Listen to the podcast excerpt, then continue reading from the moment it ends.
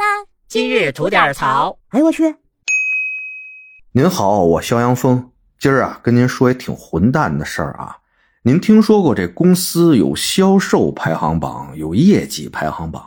哎，但您听说过这公司有酒量排行榜吗？嘿，还真就有这样的事儿。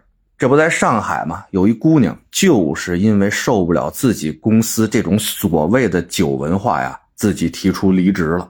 话说这姑娘那前公司是怎样一个奇葩的存在呢？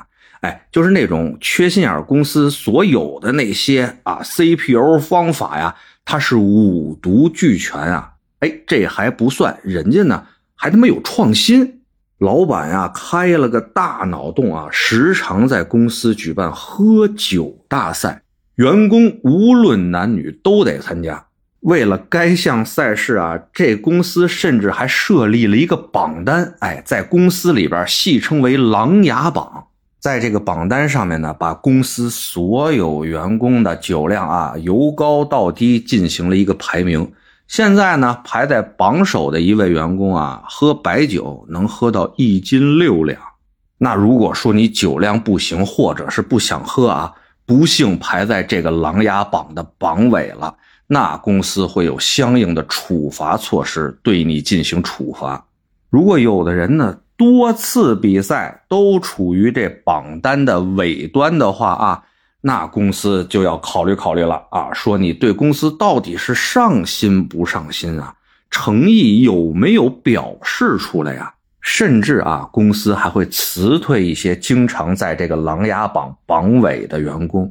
这姐们呢，就是实在看不惯这王八蛋公司这种所谓的酒文化，所以自己一气之下啊辞职了。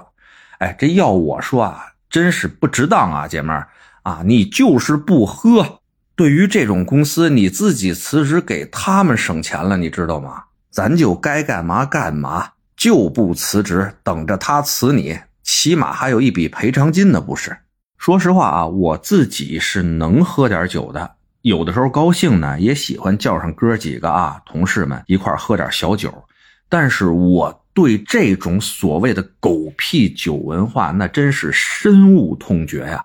这就是一种什么一种丑陋的行为呢？朋友们，就是所谓的一些强者在这个酒桌上面命令别人喝酒，来显示他的权威和能量，而一些弱者。拿自残的饮酒的这种方式来显示自己的忠诚，这种事情说着、听着、想着都让人恶心。哎，想当初啊，我小时候听马季先生说过这么一段相声，就是讽刺啊，在一些企事业单位里边啊，以酒论英雄的这么一事儿。其中啊，有句顺口溜是这么说的。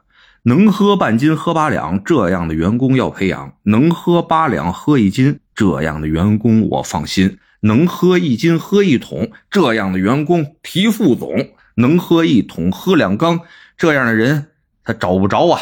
哎，我还以为真的就是一相声呢，没想到现在二零二三年了啊，还有这种王八蛋公司敢出什么琅琊榜，舔着他个大脸吧！